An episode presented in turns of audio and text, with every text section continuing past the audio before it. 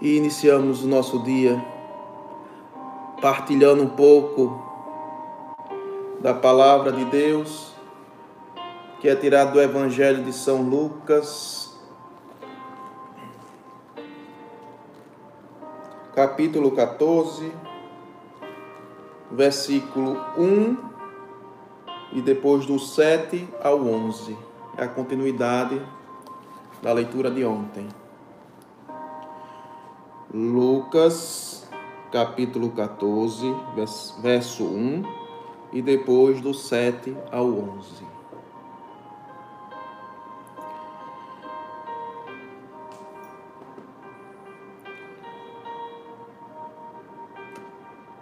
O Senhor esteja conosco, Ele está no meio de nós. Proclamação do Evangelho de Jesus Cristo, segundo Lucas.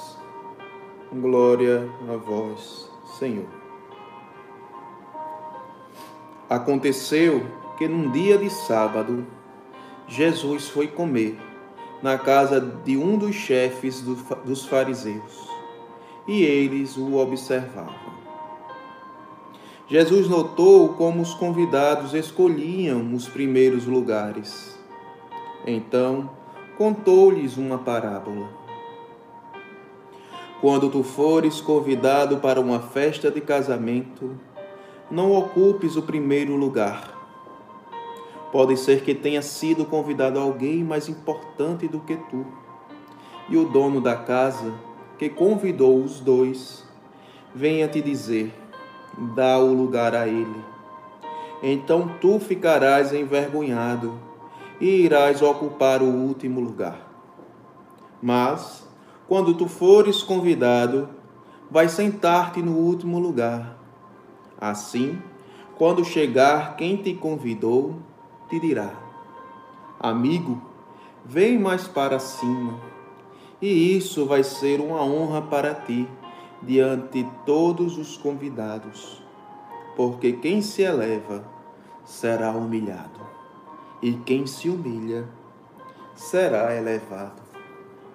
Palavra da salvação. Glória a vós, Senhor. Pois é, meus irmãos, como ouvimos ontem na reflexão de nosso Pai Fundador, esta é uma continuidade. Jesus continua naquela reunião com os fariseus, em um momento de refeição, e nesta ocasião, não perde a oportunidade de colocar o verdadeiro sentido em todo o ensinamento que foi dado pelos profetas, pelo povo de Deus, né? pelo Antigo Testamento, ao qual os fariseus seguiam. E Jesus percebendo a dinâmica daquele povo, daqueles homens, aqueles aos quais Deus confiou, vamos dizer assim, que, vive, que, vives, que vivessem a plenitude da lei, que através da vida e seu, seus testemunhos alcançasse todo o povo de Deus. Enfim, que pelo conhecimento da palavra e da doutrina divina, as suas vidas transformadas e pautadas nesses ensinamentos chegassem aos outros corações. Esse era o intuito de separar esse povo, de fazer com que eles fossem especialistas da doutrina, do, das leis de Deus. Mas como sabemos e lemos na palavra do Senhor, não foi bem por aí que eles seguiam. O que deveria ser o privilégio do serviço passou a ser privilégio de Estado. Eles buscavam, através dessa casta, né, através desta, desta graça que Deus tinha dado a eles, eles buscavam privilégios humanos, eles buscavam cada vez mais ser enaltecidos pela posição que ocupavam. E esqueciam o verdadeiro propósito, esqueciam qual o verdadeiro sentido de carregar esta responsabilidade. Somos acostumados e doutrinados pela vida secular, vamos dizer assim, a ser dessa mesma forma, onde só os melhores são destaque, e temos que estar envolvidos de alguma forma entre os melhores para também ser destaque em todos os âmbitos profissional, na educação, familiar. É impressionante, coisas tão comuns, né, mas ainda assim são disputadas, tipo famílias que se mostram melhores do que outras, estudantes que se dizem melhor que outros, profissionais, enfim como se esquecesse que cada um tem um propósito e um papel definido e que se exercido de forma sublime, todos têm o seu lugar e, o seu destaque necessário, né? Se entender o que se tra... o que se está por trás de qualquer papel exercido, se, se, se entender o que isso deve nos conduzir e nos leva a ser e a exercer, não importa o quanto ao olho do outro isso atinja, mas conosco mesmo e em Deus nos sentimos completos. Sabemos exatamente o lugar ao qual pertencemos e o que devemos exercer para se manter neste lugar. Foi mais ou menos isso que Jesus quis falar nessa parábola. Ao perceber que muito mais importante do que exercer o seu papel de fariseu, Jesus percebia que eles se posicionavam em lugares de destaque, como se isto fosse o mais importante. Ao modo que era o que satisfazia o seu interi o interior daqueles fariseus.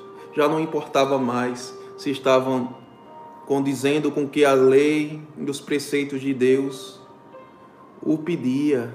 Não era mais aquilo que motivava o coração daqueles homens, não é mais aquilo que os faziam ansiar para exercer os seus, os seus papéis de homens de Deus, e sim o que as pessoas ao redor viam e traziam como prestígio para eles. Não obstante, assim também vive o povo de Deus hoje. Quantos e quantos de nós iniciamos carreiras religiosas? E é carreiras no sentido de uma busca de elevação mesmo, né? A gente, por exemplo, na nossa comunidade, a gente entra já pensando, vamos dizer assim, na consagração, não que não deva pensar, né? A gente deve, de fato, se a gente se encontra num lugar e a gente sabe que é o nosso carisma, é a mesma coisa de começar um namoro, a gente precisa se casar, sim, mas que isso não seja um propósito vazio para minha vida, que isso não seja um propósito apenas de de máscara de homem de Deus, né? E que de fato as minhas atitudes correspondam a este buscar, a este caminhar. Muito mais do que estar em situações quando eu me coloco como ser, né? Como eu, quando eu entendo este papel e assim exerço, não importa quanto tempo dure, por mais que eu deseje almejar algo neste sentido, eu já me sinto como, né? E aí um testemunho particular, no começo não, não, não existia todo esse caminho, não, a gente também não tinha nem muito claro o que era ser consagrado. E eu tinha, sim, esse anseio, né? Na minha consagração, já vi aqueles meus irmãos consagrados, eram bem menos, mas já me identificava de alguma maneira com a forma de vida deles e ansiava viver daquela mesma forma. E no primeiro retiro, é, iam ser chamados oito, né? Ele tinha anunciado que Deus tinha revelado que seriam oito, né? ele é o nosso pai fundador. E aí, quando ele chamou, ele chamou só sete. E eu tinha para mim que o, oitavo, e o oitavo no caso fui eu, não seria eu. E aquilo ali conformou meu coração de uma forma. Porque eu já me enxergava como um consagrado. Né? Eu já entendia que eu não precisava do, da constituição em si, da confirmação em Cristo, para assim eu ser de fato. Né? E que no tempo certo eu seria chamado, eu estava de fato conformado, eu não estou aqui fingindo, não, era uma verdade no meu coração e Deus o sabe, né? não, não teria por que estar falando em nome dele, utilizando de mentiras. E aquilo me faz perceber que muito mais do que ter uma, um papel a se exercer, é ser constituído como. Né? Muito mais do que apenas ser um fariseu, ter esse papel de homem da lei, de homem de Deus, é necessário exercer aquele que serve, ser aquele que se doa, ser aquele que se preocupa é isso que Jesus fala. Não procure os primeiros lugares, mas os últimos. O último, ou seja, em, outras, em outra palavra, ele nos diz que os últimos serão o primeiro, aquele que serve. Se você quer ser o primeiro, seja aquele que serve. Enfim, ele nos ensina, através de Sua palavra e de Sua vida, aquele que deveria ser o primeiro em tudo, pois era o próprio Deus encarnado, descido à terra para viver como homem mas foi o primeiro a servir, o primeiro a se gastar, o primeiro a se doar, o primeiro a não ter regalias, o primeiro a se desprender de tudo que um papel de rei poderia ter para ser o menor dos servos, aquele que lavou o pé, aquele que soube amar como ninguém, aquele que deu o seu lugar a todos. E nos dá ainda hoje quando nos chama assim a ser como Ele. É isso que Ele nos pede. Se você se chama cristão, se você se diz filho de Deus e irmão de Cristo, temos que ser assim como Ele, entender qual é o nosso papel. Está muito mais além de posições, está muito mais além de uma carreira religiosa. Nosso papel é exercido no nosso interior, nosso papel é exercido através de nossas atitudes, de nossas ações, da forma em que entendemos os propósitos do Evangelho de Deus e exercemos em nossa vida. Independentemente em que posição hoje eu me encontro, mas se eu já me entendo como um filho desse carisma e que um dia casarei com ele, sim, meu irmão, sinta-se já nesse processo de consagração, sem pular etapas, sem pular os propósitos de cada tempo, mas tendo essa certeza em seu coração é o primeiro passo. Da mesma forma que ele nos chama a ser cristão. Se eu almejo a santidade, eu preciso me sentir santo já hoje. Não é à toa que nosso Pai Fundador nos alerta: eu quero o céu, nada menos do que o céu, não quero nem o purgatório, eu quero ir direto para o céu. Ou seja, isso é que uma alma de cristão precisa sentir de fato, isso é almejar o céu. Se Deus nos fez para ser santos, os santos habitam onde? No céu, então é lá que eu quero estar. E se assim eu não me sentir já desde aqui, estaria apenas exercendo um papel fictício e algo que não faz sentido em meu coração. Ainda é algo que para mim são apenas posições de vida e não um propósito de vida. Jesus aqui alerta a seu povo e nos alerta hoje, adoradores. Nos alerta hoje em adoração. Que não importa quais sinais você usa, não importa qual carisma você sirva, se o seu coração não estiver em comunhão com o dele, neste sentido de ser o próprio Cristo, quando chegar na festa derradeira, ele irá lhe encaminhar para o último lugar. Estamos ocupando, quando assim vivemos de papéis, estamos ocupando lugares de outros. Mas se a gente entende qual é o meu, qual é o nosso lugar, independente do papel que a gente exerça, a gente está em comunhão com Ele.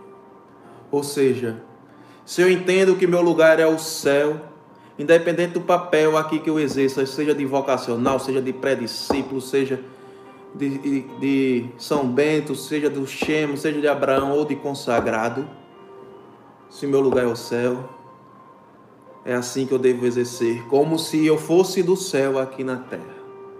E aí sim eu estou vivendo essa plenitude, o que Cristo espera e nos pede. Não apenas pose, pose necessária para se viver uma vida religiosa.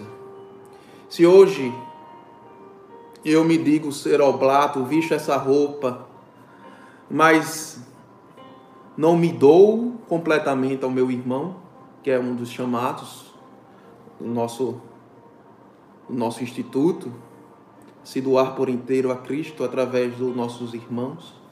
Se eu prefiro viver os meus egoísmos, se eu prefiro viver as minhas verdades e não consigo abrir mão disso para servir ao meu irmão, eu apenas estou vivendo um papel. Eu apenas estou exercendo uma fantasia. Mas Deus, que tudo sabe e tudo conhece, o mais profundo do meu coração, sabe que não está em comunhão com o dele, sabe que não está em comunhão com o carisma, sabe que o meu casamento é nulo. Assim como no matrimônio a gente entende hoje cada vez mais está mais claro para o povo de Deus, né, a nulidade do sacramento, quando, por exemplo, né, né, não existiu, a gente sabe que não existiu o sacramento, quando a igreja atesta a nulidade é que não existiu, ou seja, o coração daqueles que ali estavam diante do altar não viviam a comunhão com Cristo, não viviam a comunhão entre eles selado em Cristo. Então a igreja entende que não houve o matrimônio, por isso essa pessoa ainda é desimpedida e pode realizar o sacramento. Assim também somos nós. Deus sabe o nosso coração se vive ou não a comunhão com o nosso casamento com o carisma. Ele sabe o compromisso que a gente faz diante do altar, se é verdadeiro ou não. Então, quantos e quantos de nós deve ser consagrado apenas de cruz, mas um coração distante, um coração que anseia viver as suas próprias verdades e exerce um papel como se a consagração fosse apenas um lugar de destaque. E aí eu chamo essa responsabilidade para nós consagrados, porque de fato a gente já teve essa, esse juramento diante de um altar, né? Então é algo que deve ser sério, né? Algo que deve ser de fato uma verdade em nosso coração. E se assim não é exercido, e assim a gente não tiver essa convicção no mais íntimo do nosso coração e entenda qual papel devemos exercer, quando chegarmos diante do dono da festa, escolhendo o nosso lugar como se fosse um lugar de destaque, como achamos que é, porque ah, eu era consagrado, então eu mereço esse lugar ele nos pedirá para levantar e ocupar outro lugar, pois esse não é o nosso. Exercemos papéis e não lugares. Isso nos, nos distancia, nos coloca fora da comunhão com o Senhor. Mas quando começamos então a exercer os propósitos, aí sim alegramos o coração de Deus. Ele quer dizer que independentemente da máscara, roupa, sinal, enfim, o que, que a gente vista aqui na terra. Se o nosso coração não tiver com propósito em ser este santo que ele nos pede,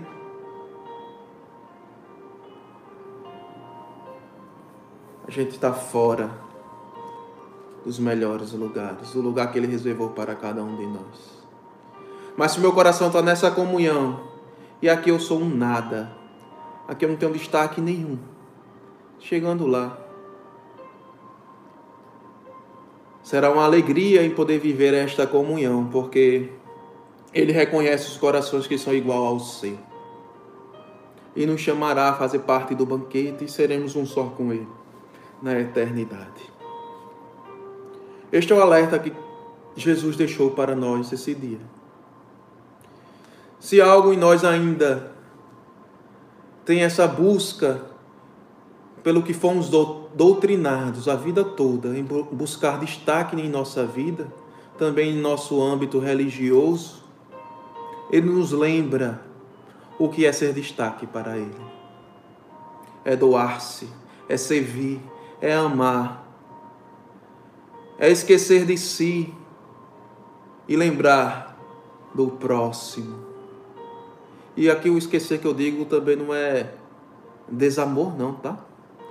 É esquecer no sentido de diminuir-se, que as minhas vontades, que as minhas necessidades não sejam maior do que a dele. Mas também devemos nos amar.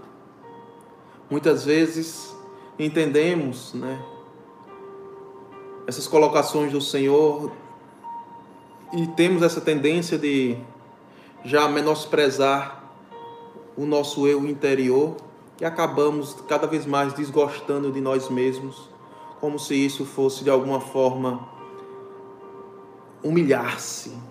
Mas humilhar não é esse o sentido de não é esta humilhação que Deus nos pede, né? A denigrir a nossa imagem se Ele nos fez imagem e semelhança a Ele, temos que entender que temos o nosso valor. A humildade que Ele nos pede é nos colocar a serviço. A humildade vem de, do mesmo radical de terra, ou seja, se colocar abaixo. E não denigrir-se. E não, vamos dizer assim, esfolar nossa alma nesse sentido. Mas sabendo o nosso tamanho, e sabendo aquele que nos criou e que nos traz todo o sentido de vida, entendendo isso, colocar-nos a serviço dele. Isto que é humildade. É quando eu entendo que, por mais que minha vontade seja e estar fora da comunhão com ele, é me negar nesse sentido, como nosso pai falou ontem, trazer essa, metan, essa metanoia, ou seja, mudar a nossa razão, mudar nosso entendimento, para que isso que era esse ar que fazia sentido para mim não faça mais, porque está fora da comunhão com Deus. E a partir daí eu passo a viver bem, porque é o que Deus, que agrada o coração de Deus e o que Ele quer para a minha vida. Precisamos romper neste, neste sentido o nosso eu porque isso também é uma prova de amor a nós mesmos. Quando, por exemplo, nossos pais, ou você que é pai, mesmo percebendo todo o sofrimento que é um tratamento de um filho, né? Quantas vezes, quando eu, para quem não sabe, sofri um acidente na minha infância, e quantas e quantas vezes eu escutei meus pais falando para mim que gostaria de estar no meu lugar, que trocaria de lugar comigo, mas ao mesmo tempo não desistiam de que eu fizesse o tratamento, né? Muitas vezes eu queria desistir de tanta dor e eles me obrigavam, me colocavam à força, né? Hoje, hoje entendo, né? na época a gente não entende muito, né? A gente tem nove anos. E a, a, hoje eu percebo que aquilo era amor, por mais que doía mais neles do que em mim, né? Eu sei o quanto doía neles, e eles entendiam que era necessário eu passar por este caminho para ter a cura naquela época. E assim também é Deus conosco. Ele sabe o quanto dói esse caminho aqui na terra. Ele sabe o quão dolorido é negar as nossas verdades que foi enraizada desde sempre em nós, para entender que só existe uma verdade que é Ele, que é a verdade do caminho e da vida. Mas para a gente sair das nossas, muitas vezes precisamos passar por esse tratamento dolorido de negar-se muitas vezes, de perceber que tudo aquilo que foi criado em nós, infelizmente, era visto com uma, uma vista turva, ainda não entendíamos o que Deus queria para, para nós e por esses caminhos fomos andando e fomos nos aprofundando e fomos criando raízes. E que para fazer o caminho de, de volta, fazer essa mudança é necessário cortar muitas coisas, podar outras, nos mover de lugar. O quanto não deve ser dolorido, por exemplo, para uma árvore tirar toda a raiz e ser replantado em outro lugar, a gente percebe, né, que ela no processo quando assim que é replantada, ela está murcha ainda, ela demora para estar tá frondosa novamente, porque precisa passar por toda a nutrição novamente, houve ali uma, um rompimento. Assim também é a nossa vida, a gente vai passar por, esses, por essas fases doloridas. Mas quando a gente consegue entender o propósito de tudo isso, e o lugar que a gente quer chegar,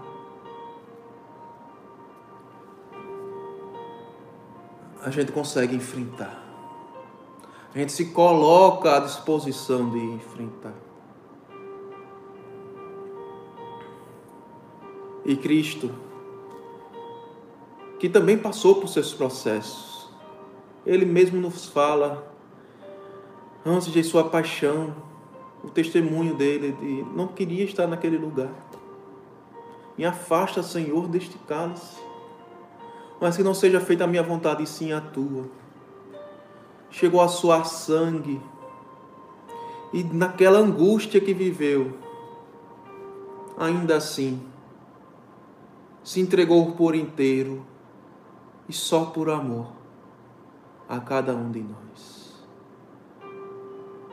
Precisamos lembrar desse exemplo todos os dias. Não é à toa que é revivida em cada Eucaristia. Porque esse tem que ser o sentido do nosso viver. Assim como ele se entregou, também precisamos nos entregar por inteiro. E ele se entregou gratuitamente por cada um de nós. Nós temos o peso da culpa, do pecado que por ele foi justificado e nos trouxe a salvação. Então temos essa gratidão. E por esta gratidão, precisamos exercer o nosso papel como ele sonhou para cada um de nós. Por saber que foi ele que nos amou primeiro precisamos dar continuidade a este amor, amando-nos amando uns aos outros, como Ele nos pede, para que a sua morte não seja em vão, para que a sua cruz não seja vã, e se tenha todo sentido esta redenção e salvação em nossas vidas. E aí sim estamos vivendo comunhão e não exercendo papéis de religiosos. Aí sim estamos prontos para chegar na ceia e serem encaminhados para os primeiros lugares pelo Senhor. É aqui nos desgastando, rompendo com isso tudo que o nosso interior criou a vida toda, ou seja, nos humilhando, que seremos exaltados ao chegar na vida eterna. E esta exaltação é viver a eternidade nesta comunhão no corpo celeste no corpo de Cristo, sendo um só com Ele, que é o que nós almejamos.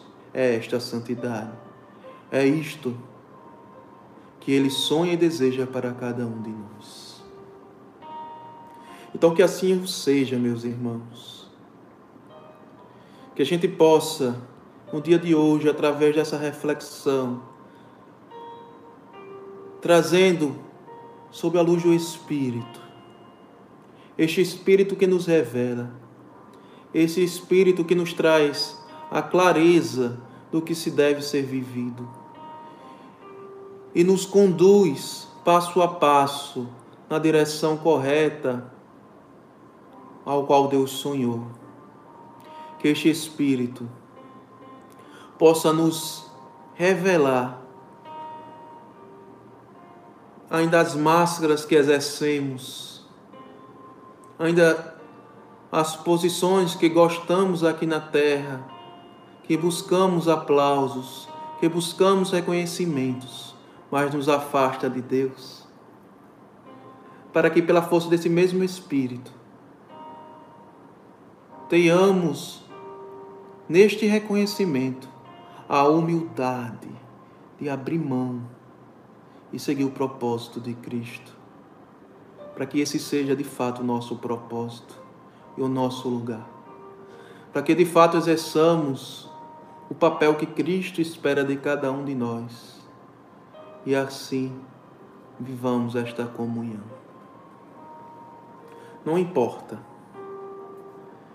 não importa quanto tempo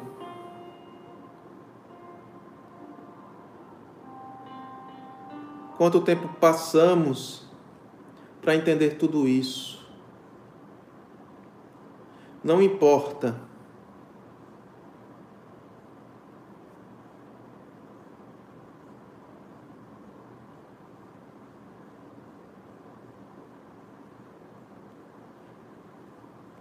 Quanto demoramos para perceber